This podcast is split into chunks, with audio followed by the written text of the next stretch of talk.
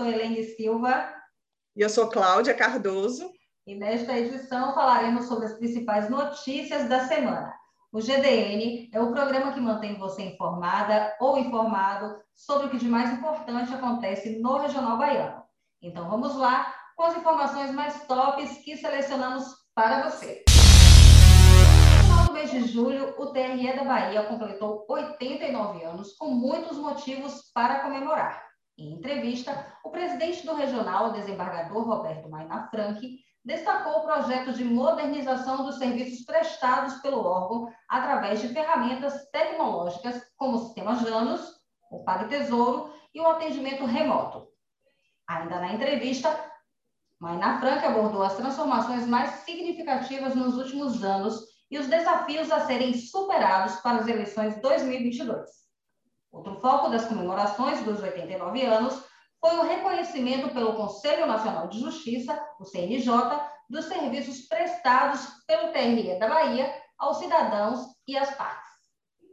Sobre o desenvolvimento tecnológico, o secretário de Planejamento e Eleições, Vitor Xavier, nos conta um pouco mais do trabalho desenvolvido pelo TRE Bahia. Eu estou aqui para falar dos 89 anos do nosso tribunal, que chega a essa marca com tudo em cima.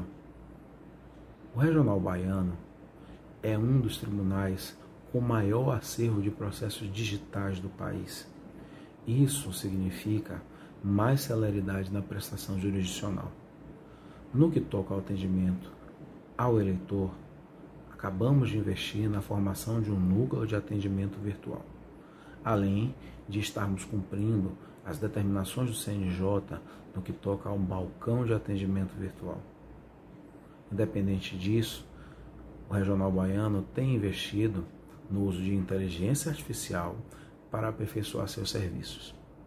Não poderíamos deixar de falar, é claro, dela, da urna eletrônica. Uma ferramenta imprescindível para a nossa democracia e que vem sendo utilizada há bastante tempo para assegurar a apuração do resultado das eleições com celeridade e segurança. É isso. Nós, servidores, estamos festejando o aniversário do nosso tribunal da maneira que sabemos, entregando o melhor serviço possível para a população baiana. Parabéns para o novo desembargador eleitoral do TRE da Bahia, Vicente Oliva Burato, foi empossado no dia 28 de julho, em uma cerimônia semipresencial.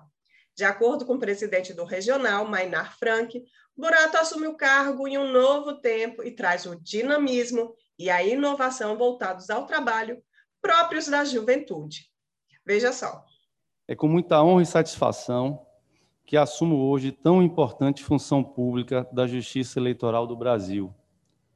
Honra por passar a integrar um colegiado de pequena e seleta composição a quem compete imensa responsabilidade na definição acerca da aplicação da legislação eleitoral brasileira no âmbito do Estado da Bahia, garantindo o estrito cumprimento das regras estabelecidas para os pleitos eleitorais e, sobretudo, a prevalência popular baiana na escolha de seus representantes. É a Justiça Eleitoral do Brasil que assegura a existência e persistência da democracia no país, dando efetividade ao fundamento constitucional de que todo poder emana do povo. Uma honra poder contribuir, contribuir com o TRE da Bahia para essa finalidade. O empossado foi homenageado pelo colega de advocacia Jorge Salomão Oliveira e por seu ex-professor e atual procurador regional eleitoral da Bahia, Cláudio Guzmão. O vídeo da íntegra da posse está disponível em nosso canal no YouTube, TV TRE BA. Vamos falar de saúde? Combater a pandemia do coronavírus é uma responsabilidade de todos. E o nosso papel como cidadão é continuar adotando os protocolos de segurança e se vacinar. Pois vacina boa é vacina no braço. Você já se vacinou, Cláudia? Ellen, eu já estou prestes a tomar a minha segunda dose. Já estou aqui na ansiedade para esse dia. E continuo adotando as medidas de segurança, como usar máscara, álcool em gel, manter aí o distanciamento social, né, sempre que possível. É isso aí, Claudinha. E o TRE da Bahia tem conclamado a todos os servidores, magistrados e colaboradores a seguir o calendário de vacinação de seus respectivos municípios. A segunda dose, Helene, é extremamente necessária para que a pessoa esteja completamente imunizada, né, no período estabelecido aí pela Agência Nacional de Vigilância Sanitária. Ainda é a melhor forma de evitarmos a propagação da variante Delta e outras mais resistentes aí que podem surgir a partir do coronavírus. É isso aí. Então vamos lá nos vacinar. E nada de ser sommelier de vacina, tá bom? Os profissionais de saúde do TRE da Bahia têm classificado servidores que são parte do grupo de risco para formas graves da doença, aumento de complicações e suas variações. Pertence ao grupo de risco pessoas com mais de 60 anos, com neoplasia maligna ativa, né, câncer, né, hipertensão arterial, problemas cardíacos, gravidez ou puerpério, diabetes, anemia falciforme, obesidade, transplantados, entre outros. A relação completa você encontra em nosso site www.tre-ba.jus.br. É isso aí. Então vamos lá nos vacinar. E nada de ser sommelier de vacina, aquele pessoal que fica lá experimentando, é, querendo outro tipo de vacina, né? A dose única, por exemplo. A Lei Maria da Penha completou 15 anos nesta semana e ela foi reforçada através da aprovação de um pacote de medidas chamado Basta. O projeto de lei foi proposto pela Associação dos Magistrados Brasileiros. O texto foi aprovado pelo Congresso Nacional e sancionado na última semana pela Presidência da República. Com isso, a violência psicológica passa a ser crime. Em virtude da comemoração, a Ascom da Bahia publicou uma série especial sobre o enfrentamento à violência doméstica. Conversamos com a presidente da Associação dos Magistrados Brasileiros, a juíza Renata Gil, sobre a campanha Sinal Vermelho, aquela, né, do xizinho na palma da mão, também conversamos com a desembargadora eleitoral Zandra Anunciação, que fez uma importante avaliação sobre a Lei Maria da Penha. Além disso, também falamos com a servidora Amanda Bretes Machado sobre as propostas do TRE da Bahia para discutir o tema internamente. Vale a pena dar uma lida na série. Está lá no nosso site também. Vale destacar que a Lei Maria da Penha é considerada a terceira melhor do mundo pela Organização das Nações Unidas para combater a violência doméstica.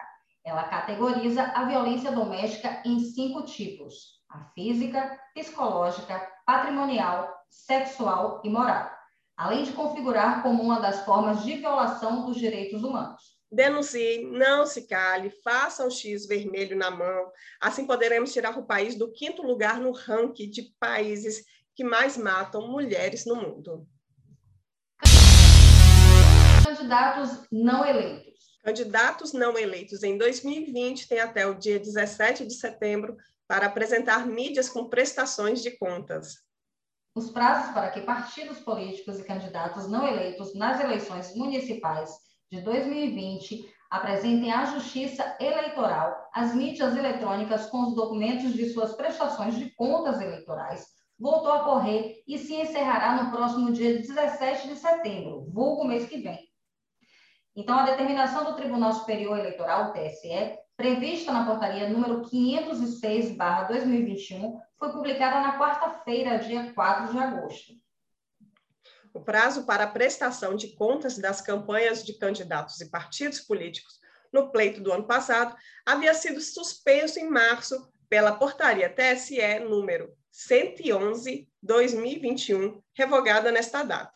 O motivo para a suspensão foi o risco de transmissão do coronavírus por meio da manipulação das mídias eletrônicas que deveriam ser entregues fisicamente nos 26 tribunais regionais eleitorais do país.